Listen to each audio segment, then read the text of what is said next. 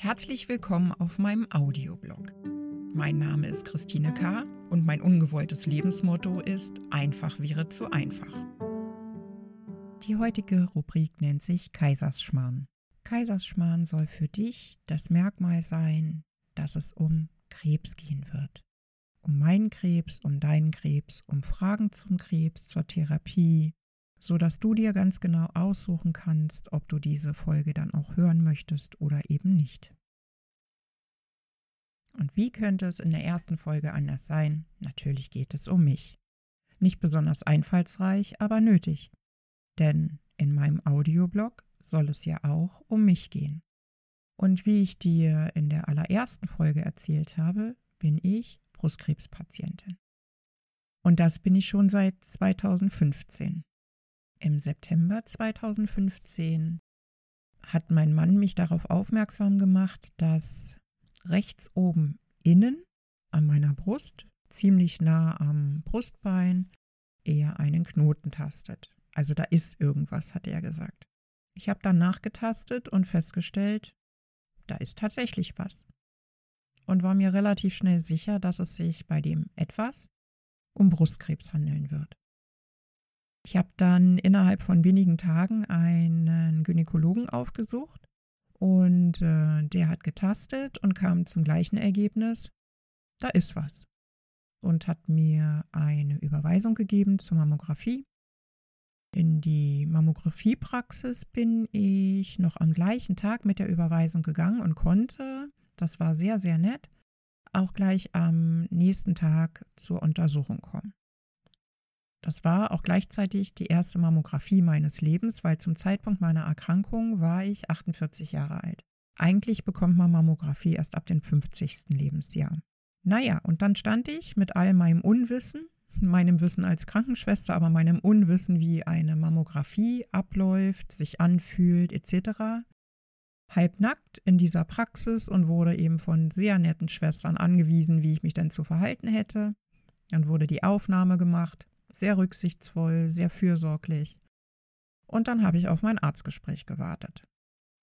Die Ärztin teilte mir dann mit, dass es sich um einen sogenannten unklaren Befund handelt und sie nicht zu denjenigen gehört, die sich zu Spekulationen hinreißen lassen.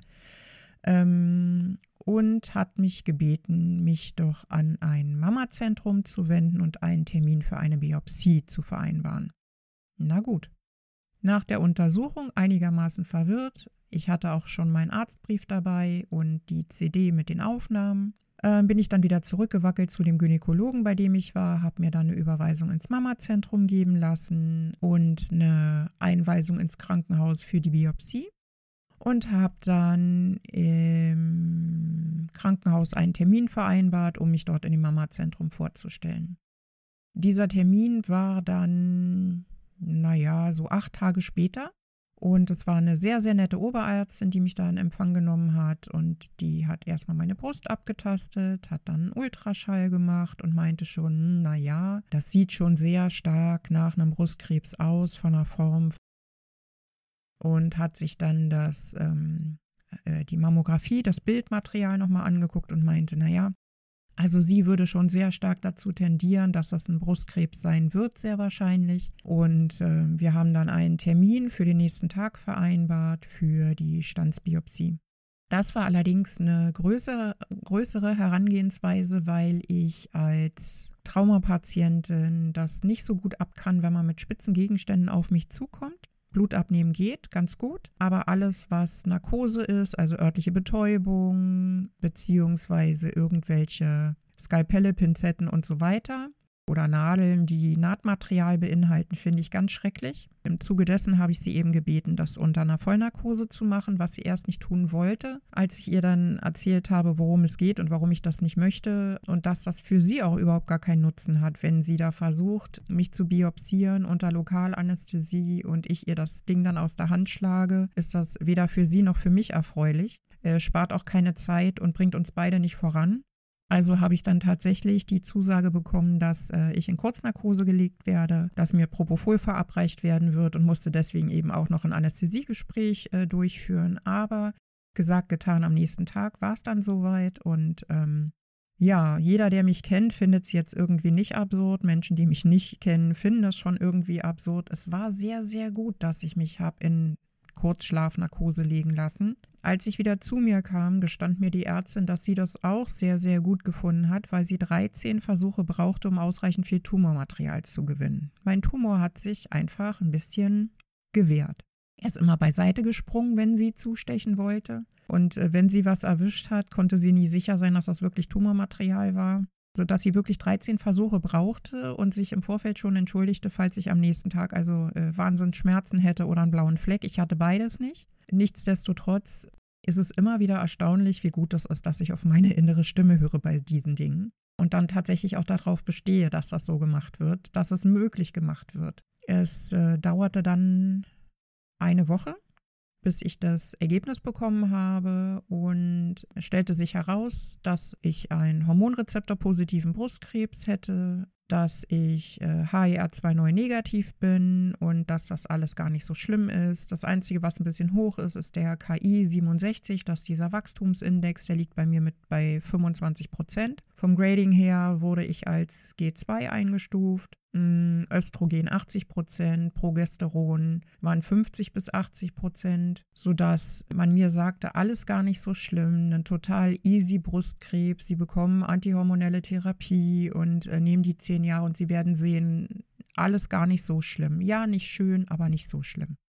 Naja, mein Bauchgefühl sagte mir auch zu diesem Zeitpunkt schon, dass das in der Regel sicherlich so ist, sich bei mir aber irgendwie anders darstellen wird ich bin das gewohnt, das ist nichts Neues. Mein Bauchgefühl war einfach so und mein Mann hat auch versucht, ganz beruhigend auf mich einzureden und zu sagen, Christine, es ist alles gar nicht so schlimm, guck mal, die Ärztin hat gesagt und so und ja, du nu wieder, jetzt hör mal auf zu unken, so. Ja, heute wissen wir alle, dass ich nicht geunkt habe, sondern dass mein Bauchgefühl tatsächlich recht hatte. Aber gut, sei es wie es sei. Aus äh, beruflichen Gründen meines Mannes mussten wir dann ähm, während meiner noch nicht abgeschlossenen Erstdiagnostik, OP, Therapie äh, umziehen. Ich war zum Zeitpunkt des Auffindens des Brustkrebses auch gerade in einer Weiterbildung beziehungsweise einer Wissensauffrischung in meinem Job als Managementassistentin. Die sollte noch bis 17. Oktober laufen. Ich befand mich eigentlich gerade so richtig im Prüfungsstress. Wir schrieben andauernd äh, Prüfungen zum Abschluss äh, sämtlicher Fächer, lernten auch noch neue Dinge, also Projekte Projektmanagement und so weiter, das war alles noch nicht ganz abgeschlossen und ich musste zusehen, dass ich meinen Kopf nicht nur in den Brustkrebs stecke, sondern eigentlich mehr in meine Unterlagen. Zusätzlich mussten wir, wie gesagt, auch noch umziehen. Ich musste mich also dann auch noch in einem neuen Brustkrebszentrum vorstellen, um dann dort auch operiert zu werden.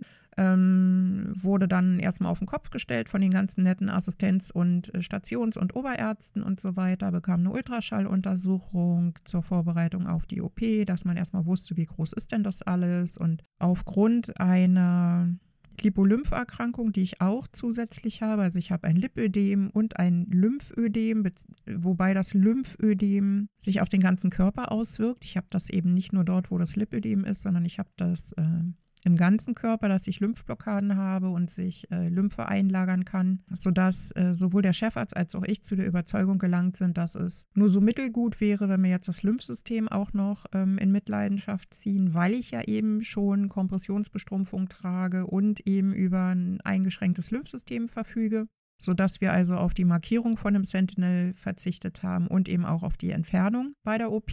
Mein Lymphsystem blieb unangetastet, weil sich auch in allen Ultraschalluntersuchungen, die im Vorfeld der Operation stattgefunden haben, mehrfach bestätigt hat, dass weder in der Achsel noch über, äh, dem, äh, über der betroffenen Brust etc. irgendwelche ähm, Auffälligkeiten in den Lymphknoten zeigten. Und das ähm, ist auch bis heute so. Also wir haben da eine gute Entscheidung zusammen getroffen. Das war alles in Ordnung. Die Tumoren wurden entfernt. Es stellte sich raus, dass es eben zwei sind, ein etwas größerer und ein kleinerer. Der größte Tumorherd war 1,9 Zentimeter und der kleinere war 0,6. Die wurden komplett entfernt, nichts in den Lymphgefäßen, die mit rausgeschnitten wurden, nichts in den Venen mit drin. Vom Grading her war es zwei, ist alles okay, also nicht besonders schlimm. Und es sah erstmal wirklich so aus, als ob das mit der antihormonellen Therapie überhaupt gar kein Problem wäre. Wenn das Wörtchen wenn nicht wäre.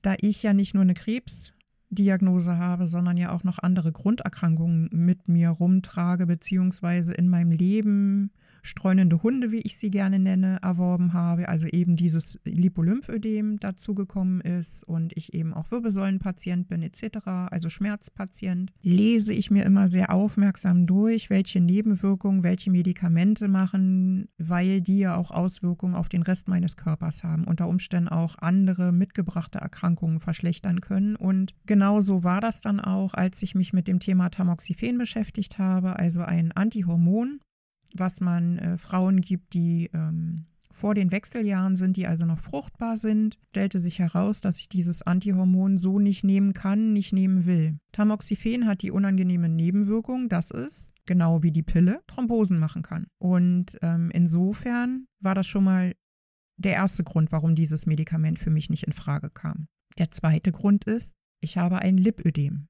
Das habe ich seit einer Wirbelsäulen-OP in 2011. Während dieser OP wurde mir Cortison äh, gegeben in einer Infusion, um eine Entzündung am Rücken zu verhindern. Alles in Ordnung. Ich bin da total fein mit. Das ist auch eine absolute Standardprozedur, gar nicht schlimm. Und es konnte niemand wissen, dass ich daraus ein Lipödem bekomme. Die Hauptursache für ein Lipödem ist eine genetische Disposition. Es gibt einige Fälle, die eine Medikamentendisposition haben. Das ist dann ein sogenanntes Medi medikamenteninduziertes Lipödem. Und bei mir ist das so. Cortison löst bei mir ein Lipödem aus. Und man weiß aber auch, dass alle Medikamente, die in den Hormonhaushalt eingreifen, das Lipödem beeinträchtigen, verstärken können. Und dazu gehören eben die Pille, Tamoxifen etc. Und es gibt ganz, ganz viele Frauen, die unter dieser Tamoxifen-Therapie ein Lipödem entwickeln. Gibt es ganz, ganz viele Brustkrebserkrankte Frauen und eben auch Männer, weil auch Männer bekommen Tamoxifen, nicht nur wenn sie Brustkrebs haben, sondern auch wenn sie Prostatakrebs haben. Auch diese Herren können dann ein Lipödem entwickeln. Ein Lipödem ist eine Fettverteilungsstörung, in dem Fett plötzlich unkontrolliert wächst, ohne dass das direkt etwas mit der Nahrungsaufnahme des Menschen zu tun hat, sondern diese Fettzellen wachsen einfach. Die werden einfach furchtbar groß und äh, blockieren damit eben auch äh, Lymphabflusswege, sodass äh, Lymphflüssigkeit, äh, die eiweißhaltig ist, dann diese Fettzellen zusammenkleben kann und daraus so richtige Art Lipome werden. Und das ist sehr, sehr schmerzhaft und dafür Dagegen braucht man dann eben manuelle Lymphdrainage und Kompressionsbestrumpfung etc. Und weil ich diese Erkrankung eben schon hatte zu diesem Zeitpunkt und ich wusste, dass das Tamoxifen diese Nebenwirkungen macht, waren das für mich zwei ganz entscheidende Gründe, das Tamoxifen eben nicht zu nehmen. Was ja nicht bedeutet, dass ich nichts gegen meine Hormone tun wollte. Aber es hieß, dass dieses Medikament für mich zu diesem Zeitpunkt nicht in Frage kam. Aus zwei ganz entscheidenden Gründen. Und wir beide kennen uns nicht. Aber wenn du mich kennen würdest, wüsstest du, dass für mich Lebensqualität bei wirklich jeder Therapie immer den Vorrang hat vor Nutzen, vor medizinischem körperlichen Nutzen, weil meine Lebensqualität besteht aus, ich kann aktiv sein, ich kann mich bewegen, äh, ich kann spazieren gehen oder ich kann Sport machen. Ich bin niemand, der gut darin ist, im Bett zu liegen und nichts tun zu können. Wenn ich das mal nicht mehr kann, weil ich sterben werde, weil es mir so schlecht geht, ist das eine völlig andere Geschichte. Aber ich persönlich nehme mir das Recht heraus, als Patientin zu entscheiden, welche Therapie für mich sinnvoll ist und welche nicht. Das ist für viele Ärzte schwierig, wenn sie auf eine Patientin treffen, die eine Erstdiagnose bekommt. Es ist immer noch schwieriger, aber lange nicht mehr so schwierig für Ärzte, wenn sie auf eine sogenannte palliativ, also chronisch erkrankte Patientin treffen, weil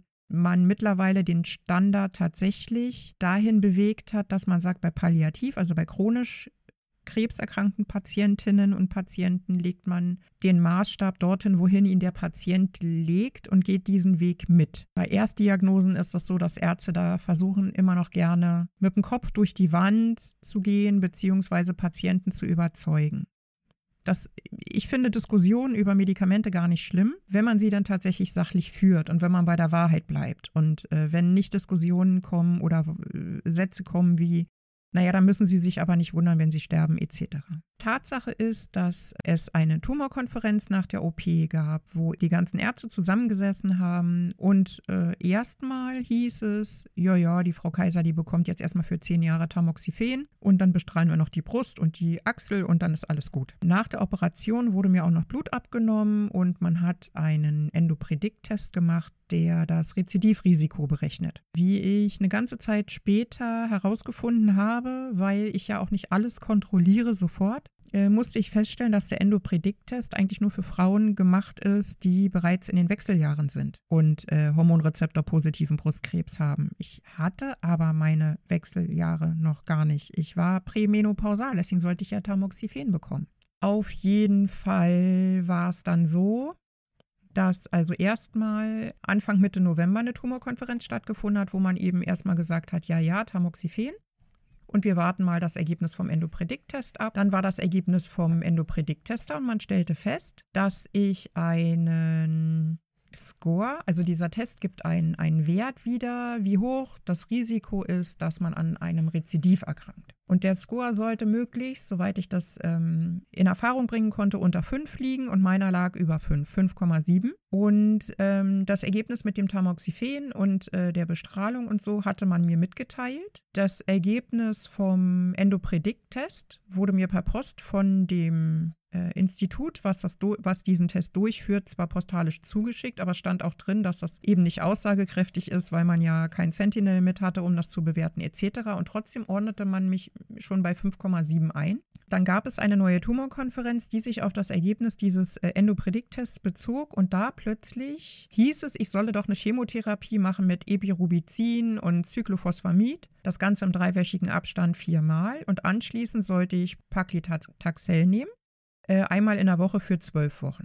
Zusätzlich eben Tamoxifen auf zehn Jahre, Bestrahlung für die Brust und die Achsel und, äh, und dann ähm, stellte sich noch die Frage, ob ich denn für die Hyposib-Studie in äh, Betracht komme. Für diese Hyposib-Studie kam ich dann aber nicht in Betracht, weil ich ja zwei Tumoren hatte.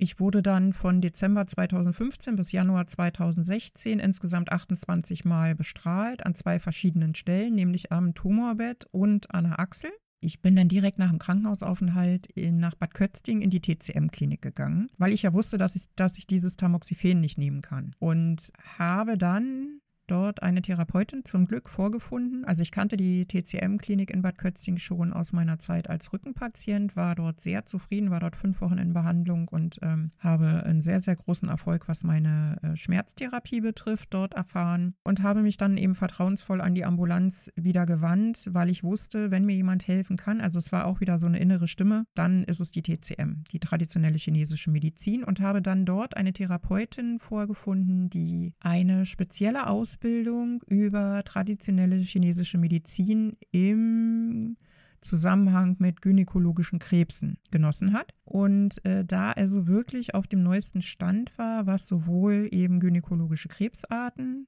betrifft, als auch äh, Tradition, äh, traditionelle chinesische Medizin bzw. die Heilkräuter davon. Und die hat dann zusammen mit mir eine Befundung gemacht, also eine klassisch chinesische Befundung, hat dann äh, mir Kräuter zusammengestellt, die ich dann ganz normal zweimal am Tag eben trinken musste. So kannte ich das schon aus der Klinik. Also es ist für mich alles gar nichts Besonderes gewesen, sondern ich kannte das ja und ich wusste, dass es mir damals geholfen hat und wollte das ja unbedingt ausprobieren. Und es war dann tatsächlich tatsächlich so, dass schon drei Monate später meine Hormonwerte so niedrig waren. Die Therapie war insofern erfolgreich, weil schneller hätte Tamoxifen auch kaum wirken können. Ich habe zum Glück genau die richtige Therapie gefunden, die es geschafft hat, meine Hormone wirklich so weit runterzufahren, dass das in einem guten, relativ gefahrlosen Bereich war. Diese Therapie, diese äh, chinesische Therapie, habe ich insgesamt auch ein Jahr lang am Stück praktiziert und ähm, gehe da auch regelmäßig regelmäßig immer noch hin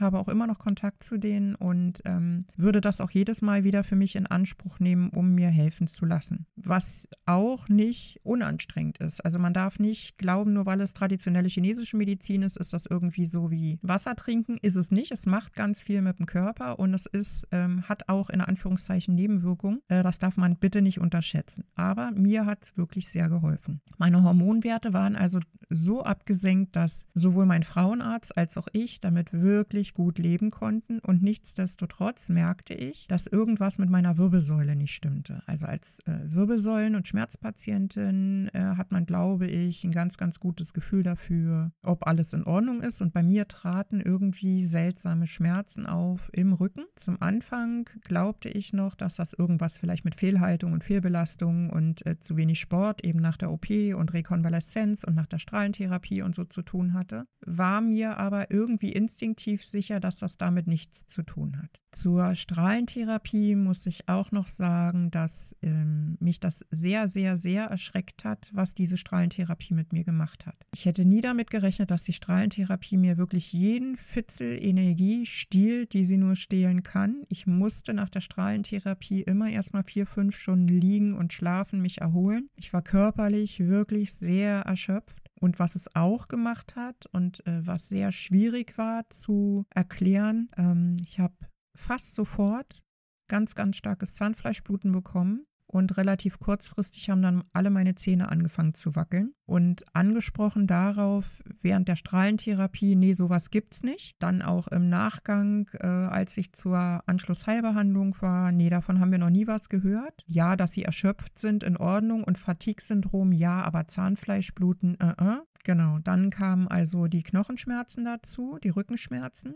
Und das war im Oktober 2016. Und im Januar 2017 gab es dann auf der Bildgebung MRT, CT schon die ersten Befunde von Knochenmetastasen. HWS, BWS und Becken. Das war nicht unbedingt erfreulich. Und wenn ich mich daran zurückerinnere, ist es tatsächlich so, dass die Erstdiagnose mich ja nicht unerwartet getroffen hat sondern da war ich vorbereitet. Ich ahnte ja, dass das so sein wird. Dass ich so schnell Knochenmetastasen habe, damit habe ich nicht gerechnet. Und das hat mir tatsächlich den Boden unter den Füßen weggezogen und ich war, ich war fassungslos, ich war am Boden zerstört, ich hatte Angst zu sterben, ich hatte Angst, mein Leben zu verlieren, ich wusste nicht mehr, wie viel Zeit ich irgendwie noch habe. Es hat mich auch nicht getröstet, dass mir ganz viele Onkologen und Patienten gesagt haben, ja, macht dir gar keine Sorgen, Knochenmetastasen wachsen total langsam. Entschuldigung, was ist denn langsam?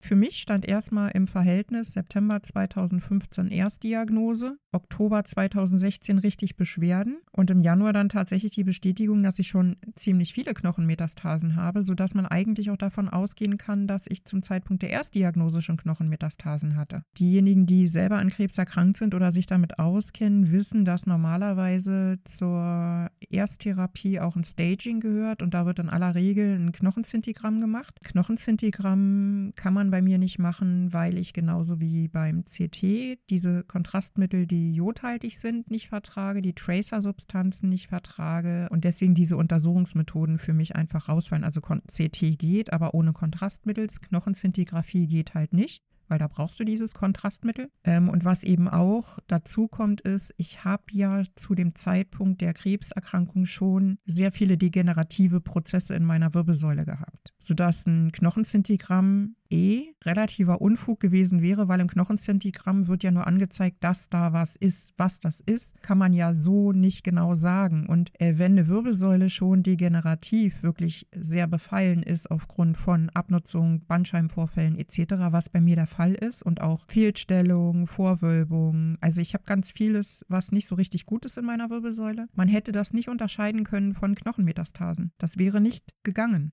technisch. Ähm, darauf habe ich auch hingewiesen. Und das hat man ja auch im MRT immer wieder gesehen, dass ich also zusätzlich zu den Knochenmetastasen ja auch noch andere Probleme habe. Es ist allerdings schwierig für Onkologen, sich da Rat geben zu lassen von einem Patienten. Für mich wäre definitiv ein PET-CT von Anfang an viel sinnvoller gewesen, um ein Staging zu machen. Aber gut, sei es wie es sei, es wurde auf jeden Fall beim ersten Staging kein Knochenzintigramm gemacht. Konnte nicht gemacht werden. Wie so viel es bei mir nicht gemacht werden konnte. Ja, wir haben 2017, Januar, und ich habe Knochenmetastasen und nicht wenige. Das ließ auch nicht nach, das wurde auch nicht weniger. Ähm, aufgrund meiner Parodontitis wackelten meine Zähne immer stärker und es hörte nicht auf zu bluten. Und ähm, ich bin damit zu meinem normalen Zahnarzt gegangen. Der hat dann versucht, äh, meine Zahnfleischtaschen zu reinigen, um das Zahnfleischbluten zu stoppen. Und er sagte dann, ich schaffe das nicht, ich kann das nicht. Ähm, Sie müssen bitte in eine Zahnklinik gehen. Gleichzeitig sollten mir aufgrund der Knochenmetastasen noch immer Bisphos Bisphosphonate gegeben werden, die die Knochensubstanz stärken, was ja auch wieder nicht ging aufgrund der Parodontitis, weil wenn man äh, knochenstärkende Substanzen wie Bisphosphonate geben will, sollte der Kiefer ordentlich behandelt sein, beziehungsweise komplett frei von irgendwelchen ähm, Schäden. Die Zähne sollten gesund sein, Wurzelbehandlungen sollten abgeschlossen sein, wackelnde Zähne müssen gezogen sein, etc., weil Bisphosphonate Kiefernekrosen auslösen können und das meistens auch tun. Das bedeutete bei mir, bevor ich auch nur überhaupt daran denken konnte, mit Bisphosphonaten zu beginnen, mussten also alle Wackelzähne erstmal raus, eine entsprechende prothetische Versorgung musste her und bei Bisphosphonaten machen keine, äh, machen Implantate, Zahnimplantate gar keinen Sinn, weil auch das Eintrittspforten für Keime und Bakterien sind, die dann eben dazu führen, dass eine Kiefernekrose auftreten kann. Also das heißt, man bekommt maximal eine Teleskopprothetik, quasi Zähne, die ins Glas kommen nachts. Und auch die müssen erstmal so perfekt angepasst sein, dass es keinerlei Scheuerstellen etc. gibt. Daran arbeiten wir bis heute, um das ganze Thema abzukürzen. Äh, das ist bis heute nicht gelungen. Ich habe bis heute äh, zum Teil Zahnfleischbluten. Ich habe äh, immer wieder einen Zahn nach dem nächsten, der sich löst. Hm, es macht aber keinen Sinn, Zähne, die ganz fest sind, herauszuziehen, nur um Ruhe zu haben. Äh, das machen die selbst in der Uniklinik, in der Zahnklinik nicht. Und ich will das auch gar nicht. Ich würde ja gerne zumindest ein paar Zähne noch behalten. Ich arbeite dran, habe aber bis zum heutigen Tage keine Bisphosphonate als Standardversorgung. August 2017 sind wir dann nach Schleswig-Holstein gezogen das ist die alte Heimat meines Mannes und ich wollte auch super gerne ans Meer ziehen und beruflich ergab sich das gerade, dass wir einen so großen Umzug managen konnten und dass das auch Sinn ergab. Das heißt, ich musste wieder ein neues Mama-Zentrum suchen für mich und bin dann schlussendlich in Hamburg gelandet, habe mich da vorgestellt, ähm, bin dann 2017 im Dezember das erste Mal auch im PET-CT gewesen, kann nur jedem wirklich raten, gerade mit Brustkrebs oder mit Darmkrebs, geht wirklich, wenn ihr metastasiert seid, beziehungsweise bei Darmkrebs geht es, glaube ich, von Anfang an, äh, ins PET-CT. Das ist ein bildgebendes Untersuchungsverfahren, was äh, bei diesen beiden ähm, Krebsarten wirklich großen Sinn macht. Auch bei Bauchfellmetastasen macht das Sinn, ähm, die aufgrund von anderen Krebserkrankungen entstanden sind. Man bekommt nur einmal eine Untersuchung, also man hat nur eine Untersuchung über zwei, drei, vier Stunden, je nachdem, bekommt maximal zwei verschiedene Substanzen gespritzt und äh, hat dann einmal von Kopf bis Fuß alle Knochen, alle Organe außer das Gehirn auf dem Bild und kann wirklich alle Metastasen sehen. Äh, finde ich eine große Erleichterung für mich als Patientin. Gehen wir chronologisch weiter. Wie gesagt, Dezember 2017 äh, erst das PET-CT als Bestandsaufnahme. Im Prinzip haben sich alle Metastasen bestätigt, die wir auf dem MRT und im CT schon gesehen haben. Es war, bis, war auch immer klar, dass äh, weder Organe noch Lymphsystem befallen ist. Gehirn war auch immer metastasenfrei. Das ist auch bis heute so zum Glück. Das Einzige, was eben immer gewachsen ist, sind die Knochenmetastasen. Das sind mittlerweile so viele, dass ich eigentlich in jedem Wirbelkörper der Wirbelsäule äh, eine Metastase habe. Ich habe in jeder Rippe eine Metastase. Ich habe in den Oberarmen rechts und links jeweils eine Metastase, in den Oberschenkelknochen oben jeweils rechts und links eine Metastase. Also das ganz Übliche an Knochenmetastasen. Ich habe zum Glück noch keine im Schädel, noch keine im Gehirn. Toi, toi, toi, keine im Organ, keine im Lymphsystem. Das, was für mich extrem auffällig war, war, dass bis 2018 selbst meine Tumormarker immer im Rahmen waren. Also der CA15-3, der für Brustkrebs eben derjenige ist, der aussagekräftig ist, unter anderem, ist ähm, der Grenzwert liegt bei 26,4 und der war im Juni 2018 bei 28,52. Im Juni 2018. Erste Diagnose September 2015, Juni 2018 bei 28,52. Juni wurden mir die Zähne gezogen. Im Juli sind wir nach Schleswig-Holstein gezogen. Bin ins neue Mama-Zentrum gegangen und habe dort den Ratschlag von der Tumorkonferenz be bekommen, dass ich doch bitte Tamoxifen nehmen sollte und ein GNAH-Analogon plus eben äh, Bisphosphonaten und Calcium ähm, und D3 und so. Und dann hatte ich darauf leicht aufmerksam gemacht, dass ich von den, äh, von den Hormonwerten doch bitte schon durch die Wechseljahre durch bin. Tamoxifen und GNAH jetzt nicht so richtig viel Sinn machen, zumal ich ja Tamoxifen aus guten Gründen nicht nehme. Ach ja, das haben wir ganz vergessen. Ja, kann, kann ja mal passieren, ist ja nicht so schlimm. Und dann musste ich im August wieder ins PET-CT. August 2018 bin ich wieder ins PET-CT gegangen und natürlich hat man gesehen, dass die Knochenmetastasen zugenommen haben. Zwei Knochenmetastasen im HWK2, eine auf dem Rundbogen und im BWK7 waren allerdings nicht so schön, sodass der Arzt aus dem PET-CT-Zentrum gesagt hat, Mensch, Frau Kaiser, da sollten Sie sich nochmal bestrahlen lassen. Also zu den 63 Gray aus 2016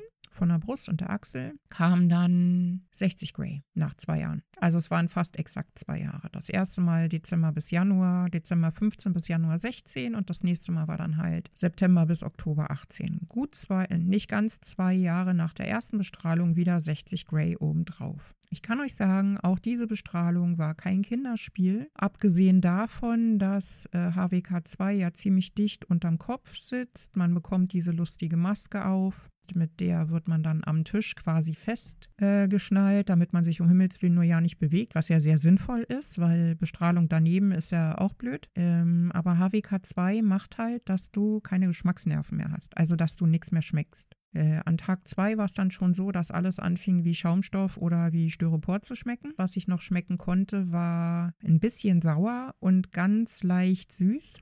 Das war aber auch alles. Ansonsten war nichts da und auch nur sauer oder nur süß schmeckt einfach blöd. Zusätzlich wurde ja BWK 7 bestrahlt und das ist rein von deiner Vorstellung her die Höhe deines Magens. Übergang Speiseröhre in den Magen und die Stelle merke ich bis heute noch, die ist zum Teil verengt, weil diese Strahlen ja auch nicht Verbrennungen machen, aber Verklebungen vom Gewebe. Also ich merke das zum Beispiel heute noch in meiner Brust, dass das Gewebe ganz fest ist, sowie zusammengeschweißt. Und das habe ich eben auch immer mal wieder an der Speiseröhre und dem Magen, dass ich das Gefühl habe, dass die Nahrung nicht richtig in den Magen reinrutschen will oder ich hinterher einfach so eine Art Krampf da oben bekomme, sodass hm, ich das Gefühl habe, dass ich sowas wie Magenschmerzen habe. Parallel zu dieser Bestrahlung äh, ließ ich mich dann überzeugen, dass ich doch bitte äh, Bisphosphonate zumindest als Tablette versuche, weil die am wenigsten Nebenwirkungen machen und zusätzlich noch eine antihormonelle Therapie beginne mit Letrozol. Das habe ich dann auch gemacht, habe die am 1. Oktober Ende September, so um den 20. rum, habe ich die Therapie gestartet und habe diese Tabletten dann eben entsprechend genommen. Letrozol immer abends, Bisphonate morgens, Bisphosphonate morgens auf nüchternen Magen und habe dann aber am 15.10. die Behandlung mit äh, Bisphosphonaten abgebrochen, weil ich solche Magenschmerzen von dieser Säure hatte. Das ist ja hochkonzentrierte Säure, die du da zu dir nehmen musst, dass meine Magensäure so rebelliert hat, dass meine Magenschleimhaut quasi nicht mehr vorhanden war, dass dass ich Magenkrämpfe bekommen habe. Ich hätte schreien können vor Schmerzen. Und zusätzlich habe ich auch noch die Gelenkschmerzen bekommen vom Letrozol. Also meine Fußknochen haben sowas wie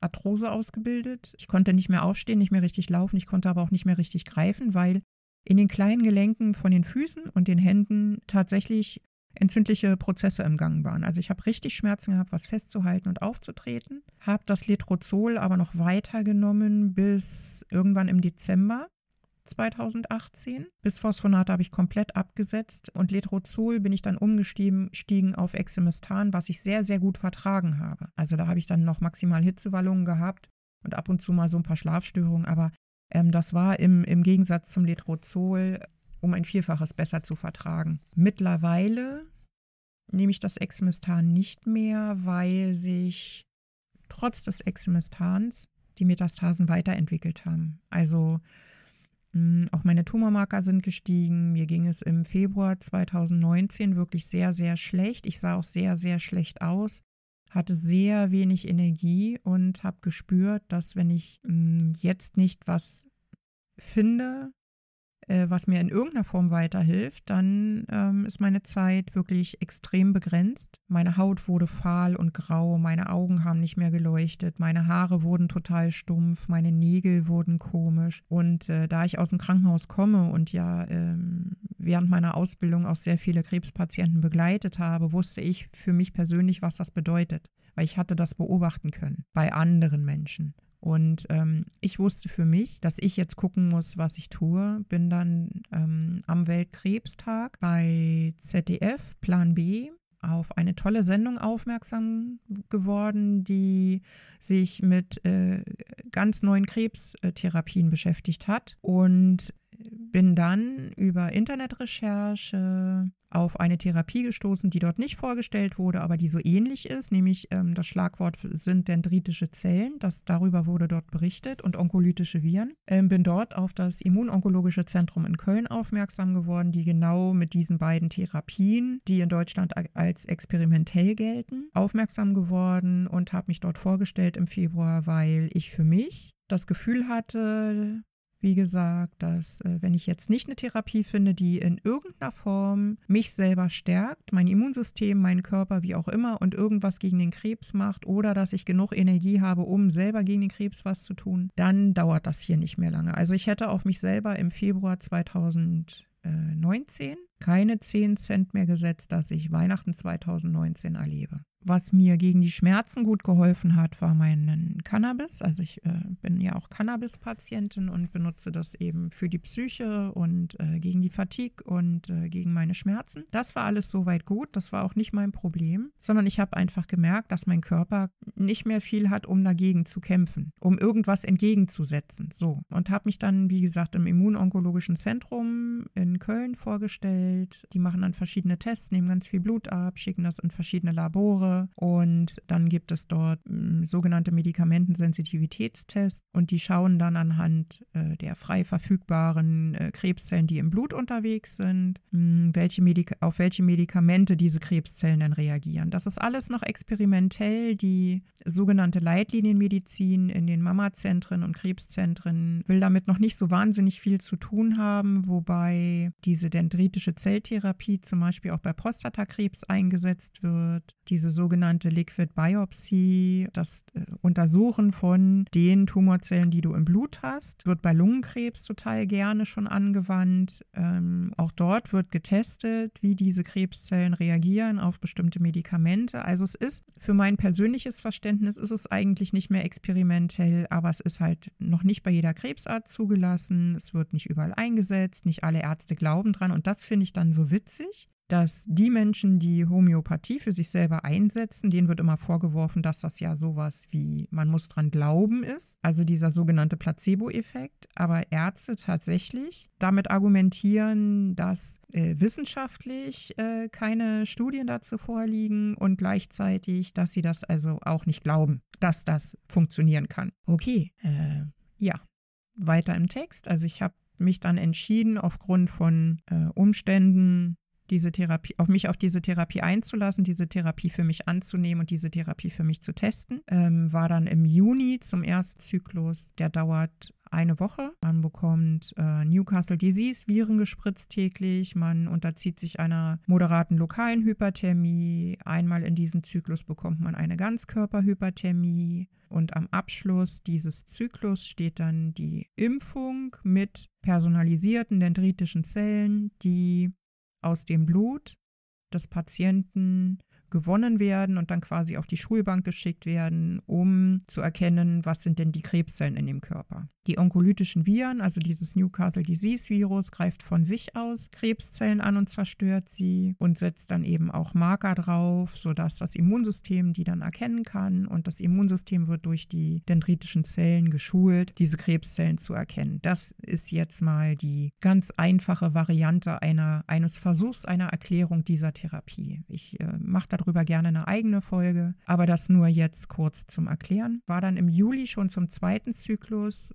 und also man wird zweimal geimpft und danach macht man dann Erhaltungszyklen, die dann nicht mehr mit einer Impfung einhergehen, sondern nur, nur noch in Anführungszeichen mit diesem Newcastle Disease Virus. Und ich persönlich für mich kann unterm Strich sagen, dass mir diese Therapie wirklich hilft, auch wenn sie nicht verhindern kann, dass meine Krankheit fortschreitet. Das liegt auch noch zusätzlich an anderen Umständen, aber um es einfach auszudrücken, ist es zum einen so, ich bin sehr spät zu dieser Therapie gekommen. Eigentlich wäre es sinnvoll, wenn diese Therapie immer dann zum Einsatz kommt, wenn der Patient frisch diagnostiziert wird auf Krebs, weil dann in den meisten Fällen noch keine Metastasierung vorliegt. Also das heißt, es gibt einen Tumor, der irgendwo sitzt und sich noch nicht über den ganzen Körper ausgebreitet hat. Dann kann man den Tumor operieren, kann dann von diesem rausoperierten Tumor diese ganzen Tests machen, um zu gucken, welche Medikamente sinnvoll sind und äh, die den Tumor zerstören könnten. Und gleichzeitig kann man aus dem Blut des Patienten diese dendritischen Zellen gewinnen, kann daraus einen Impfstoff herstellen und diesen Impfstoff dem Patienten eben in diesen zwei Zyklen verabreichen, um das Immunsystem zu stärken, das Immunsystem zu diesem Zeitpunkt schon darauf zu trainieren, hallo, pass auf, hier kommen Krebszellen, hier kommen Zellen, die du vernichten musst, bitte sei achtsam.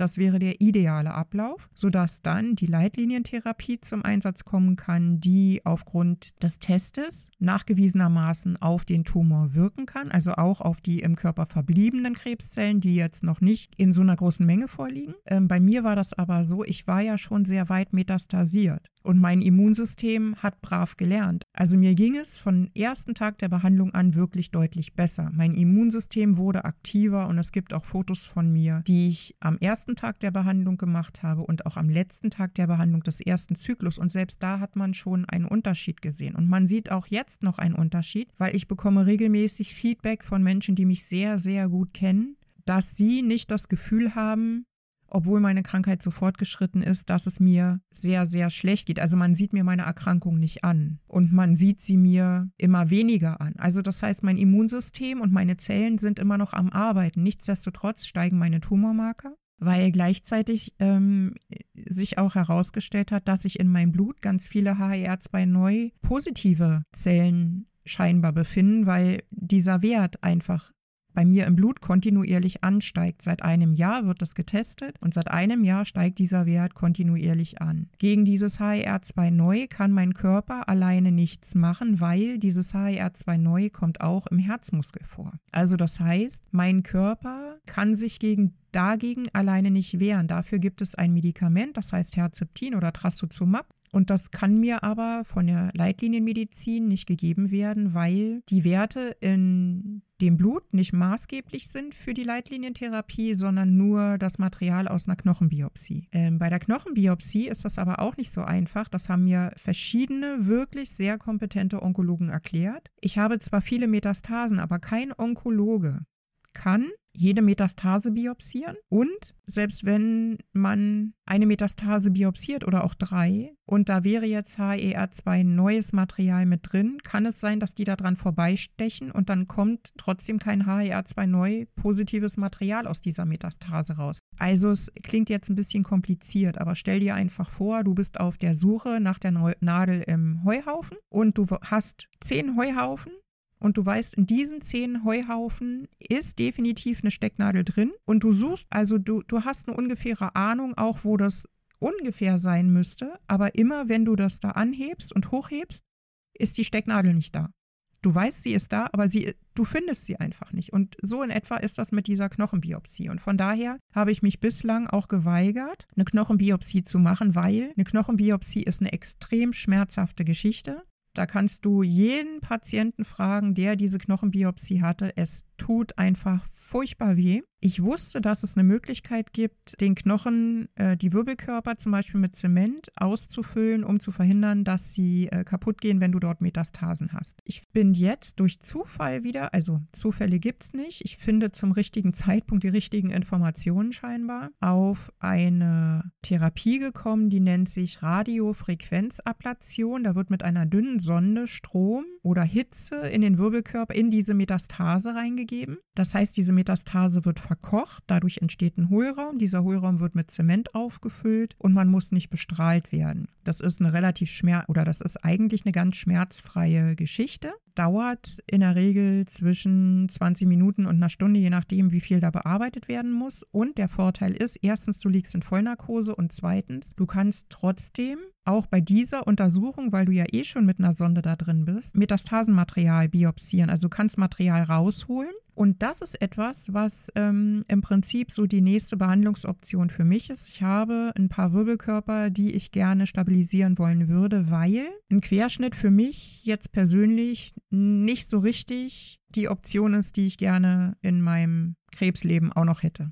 Das hat keiner gerne, das weiß ich. Für mich persönlich ist das so, dass das für mich der Weg ist, wie ich diese Biopsie machen kann, ohne unnütze Schmerzen in Kauf zu nehmen, sondern auch noch ein, äh, Profit dadurch habe. Also ich gewinne dadurch an Lebensqualität, weil ich einfach mir keine Sorgen machen muss um bestimmte Wirbelkörper. Also ich finde es jetzt nicht so richtig gut, wenn BWK 7 zum Beispiel, da wächst die Metastase immer noch, obwohl die bestrahlt wurde. Die Bestrahlung war dort nicht erfolgreich. Ich finde es nicht schön, mich mit dem Gedanken herumzutragen, ähm, dass dieser, diese Metastase im BWK7 irgendwann zu einem Wirbelzusammenbruch führt und wenn es blöd läuft, ich dadurch einen Querschnitt bekomme. Weil ich ja schon Fehlstellungen und sowas habe, kann man ja nicht davon ausgehen, dass der Wirbelkörper in sich gerade zusammenfällt. Es kann auch sein, dass der einen Wirbelkanal mit einengt, dass der den Nerv abdrückt oder oder oder. Alles so unschöne Geschichten. Und davon davon habe ich ja ein paar mehr, sodass ich das für mich als eine gute Option empfinde, Biopsiematerial zu gewinnen, die Wirbel zu stärken und dann eben auch zu untersuchen, ob die eben HER2-Neu positiv sind unter Umständen, ob die dort Material finden. Wenn nicht, dann nicht. Das ist dann so. Ich kann es dann immer noch nicht beweisen, aber es ist eine Option, dass man das untersuchen kann. Gleichzeitig kann man dann eben auch untersuchen, ob die Hormonrezeptoren sich verändert haben, ob die überhaupt noch existent sind. Das würde bedeuten, dass äh, eine antihormonelle Therapie bei mir sowieso gar keinen Sinn mehr machen würde, obwohl äh, alle Ärzte mir das immer wieder anraten, zusammen mit einem CDK4-6-Inhibitor. Ähm, bei dem Medikamentensensitivitätstest kam raus, dass diese Form der Therapie bei mir nur mittelgradig wirkt und mittelgradig bedeutet bei mir zu maximal 30 Prozent. Deswegen sind unter Exemistan eben auch die Knochenmetastasen gewachsen. Und dieser CDK4-6-Inhibitor Inhibitor ist für mich persönlich auch keine Therapie, die ich jetzt unbedingt bevorzuge. Ja, ich weiß, viele von euch bekommen die bei der Qualitäts- und Nutzenbewertung fallen die immer noch durch, auch wenn bei der letzten AGO, also der Arbeitsgemeinschaft gynäkologischer Onkologen, das nochmal als State-of-the-Art-Therapie sozusagen manifestiert und postuliert wurde, dass also antihormonelle Therapie in Verbindung mit CDK4-6-Inhibitoren einen ganz großen Profit für äh, Brustkrebspatientinnen darstellen soll. Ich sehe das alles ein bisschen skeptisch, aber das ist nur meine persönliche Meinung.